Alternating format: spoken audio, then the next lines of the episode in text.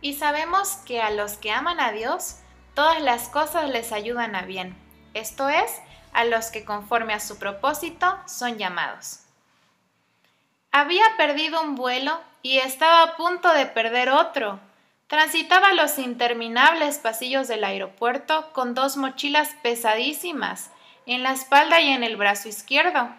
Con la mano derecha acarreaba una valija, pero esa valija no tenía ruedas, así que por el cansancio muchas veces la iba pateando lentamente para avanzar. Estaba concentrada en mi mal humor. De repente, una mujer me preguntó con cara de dolor si la podía ayudar. Tenía un brazo fracturado y venía haciendo malabares con su equipaje también.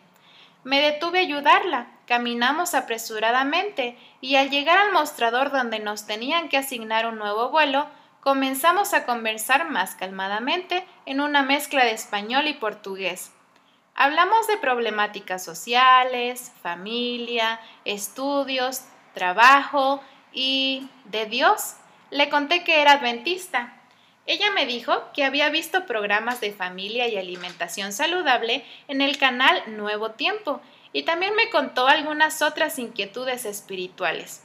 Quería saber más sobre nuestras creencias y se la veía muy animada, a pesar de la noticia ya no había vuelos y nos tocaría esperar. A ella en un hotel, a mí en el piso del aeropuerto. Cinco noches, aunque a esa altura aún no lo sabía. Antes de salir hacia el hotel, aprovechando los tickets de comida que le habían dado, me invitó a desayunar. Eran las cuatro de la mañana y nos sentamos en uno de los pocos locales abiertos.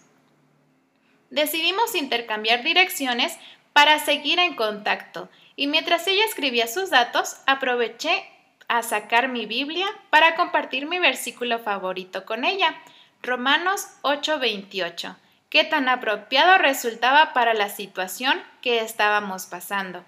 Ella terminó de escribir y me pasó el papel. Cuando lo vi, para mi sorpresa, me di cuenta de que además de sus datos, había escrito con su letra de abuela el prolijo portugués.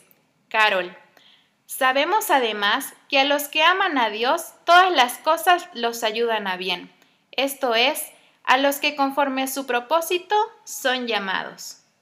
Seguramente, Dios quería recordarnos esa promesa a las dos. Él es especialista en transformar situaciones desafortunadas en una enorme bendición. Seguramente, hoy quiere recordarte esta promesa a ti también. Ámalo. Él hará el resto. Hoy Camino con Dios, el matinal en podcast cortos para la banda que es diferente. Que tengas un excelente día, no te olvides de compartir y ya sabes, por aquí nos escuchamos.